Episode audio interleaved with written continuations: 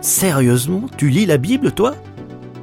Un podcast proposé par Trésor Média. Bonjour Chloélia. Bonjour Hélène. Alors tu lis la Bible depuis ton entrée au collège. Euh, Aujourd'hui tu as 20 ans et tu es une étudiante bien occupée. Euh, Peux-tu me dire pourquoi tu continues de lire la Bible euh, et qu'est-ce que ça t'apporte de la lire tous les jours? Je me suis rendu compte que lorsque je lis quotidiennement, je vais beaucoup mieux, réellement beaucoup mieux.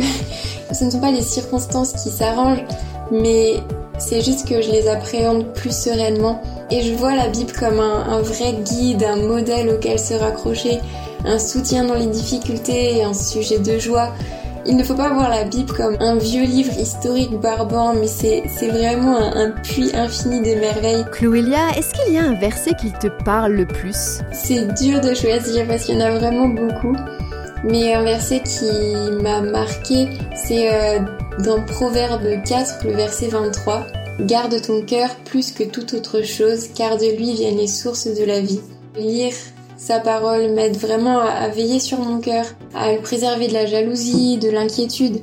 Et je ne dis pas que voilà, ça ne m'arrive jamais de ressentir ça, pas du tout, mais je m'en rends plus facilement compte et j'apprends aussi à, à gérer les situations avec plus de sagesse sans me laisser complètement euh, submerger par toutes les émotions. Alors pour finir, euh, qu'aimerais-tu dire à ceux qui t'écoutent aujourd'hui euh, et qui hésitent encore à lire la Bible? Il m'a fallu du temps avant d'avoir réellement cette soif de lire la, la Bible chaque jour.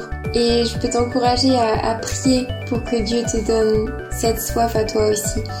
Alors ouvre ce trésor, je te promets que tu ne vas pas le regretter. Merci Chloélia.